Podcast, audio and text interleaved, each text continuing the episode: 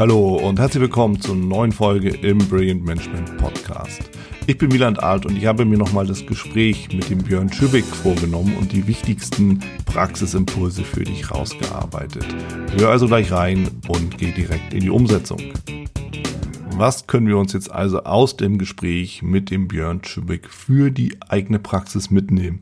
Auch an, an Grundideen beziehungsweise eben auch an, an Einstellungspunkten.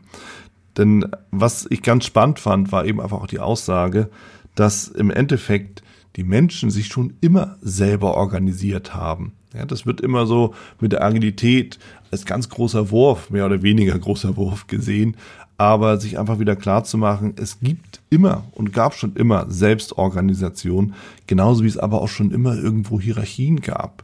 Und es ist auch naheliegend, wir hatten ja darüber gesprochen und der Björn und ich, ähm, dass natürlich immer an oberster Stelle doch noch jemand stehen muss, der sagt ja oder nein, der, der eben die Entscheidung trifft und dann zwangsläufig eben auch mit den Konsequenzen lebt, die daraus aus einer Entscheidung ja eben auch entstehen.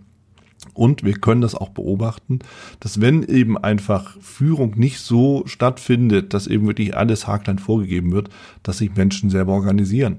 Im Kleinen wie im Großen. Das fängt schon im Kindergarten an, ja, so in dem Sinne.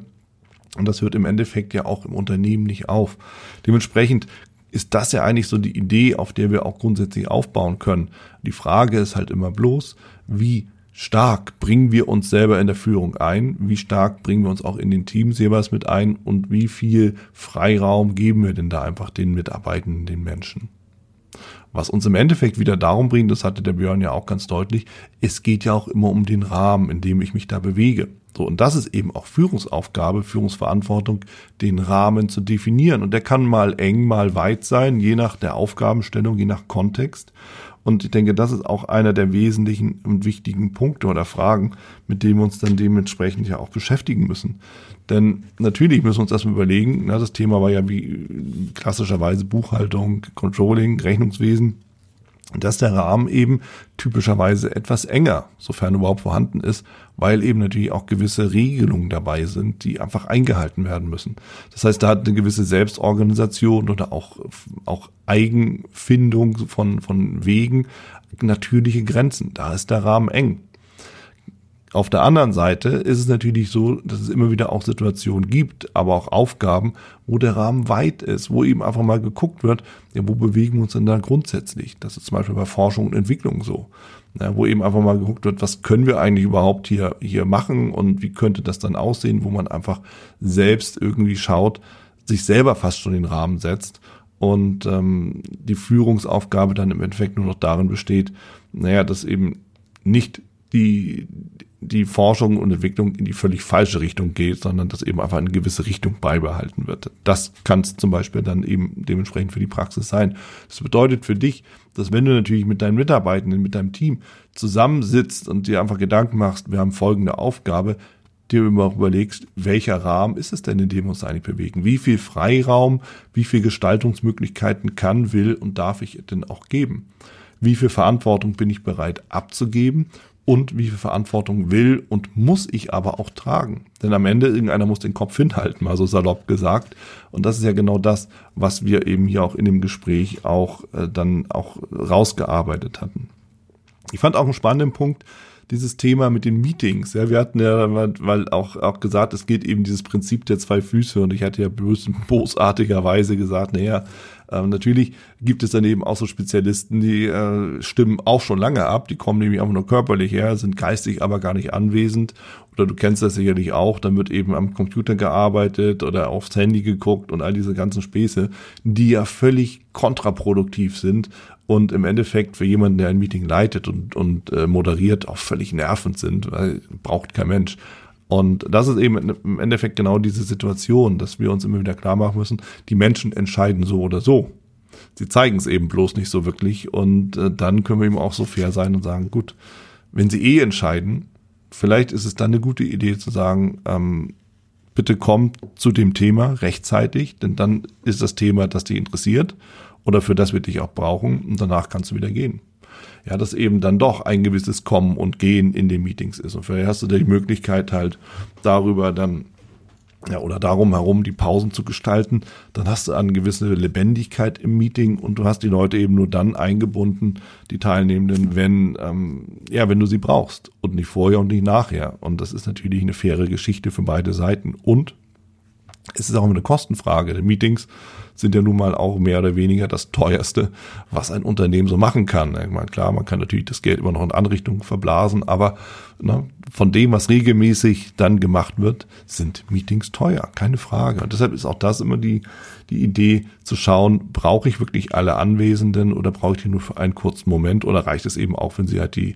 die äh, Minutes lesen, das Protokoll lesen, ist das vielleicht auch dann dementsprechend schon ausreichend. Ja, also dementsprechend dieses Thema ne, Abstimmung mit den zwei Füßen, ich gehe dahin, wann ich das will oder wenn ich noch einen Nutzen davon habe und ich verlasse das ganze Thema, wenn ich keinen Nutzen mehr habe, fand ich spannend. Und ich fand es vor allem auch deshalb spannend, weil damit natürlich auch das Thema der Motivation zum Tragen kam. Wenn mich was interessiert, dann bin ich mich auch motiviert. Dann ja, dann, dann brauche ich darüber nicht mehr groß nachzudenken. Dann gehe ich dahin, ich höre mir das an, so also wie du jetzt ja auch den Podcast hörst. Da zwingt dich ja niemand zu, aber im Endeffekt, du bist motiviert, dir diesen Podcast eben anzuhören, dir darüber Gedanken zu machen und idealerweise auch etwas davon in die Praxis umzusetzen. Ja, und darüber ne, können wir uns natürlich auch Gedanken machen. Das heißt, wie können wir dann im Team, mit unseren Mitarbeitenden, das Thema genauso gestalten? Wie können wir denn auch hier für diese, für das Interesse sorgen? Welchen Nutzen haben denn Mitarbeitende, wenn sie eben in Meetings gehen, wenn sie sich mit Themen beschäftigen, wenn sie sich einbringen? Wir hatten ja auch ein Gespräch rausgearbeitet, das ist, ne, da kenne ich ja auch genug Unternehmen, die dann eben einfach sagen oder halt lange, lange Zeit gesagt haben, fürs Denken wirst nicht bezahlt, sondern fürs Arbeiten. Ja, wie kann ich die Mitarbeiter dann eben wieder einfordern oder reinbringen in das Denken, ins, in, in die Handlung?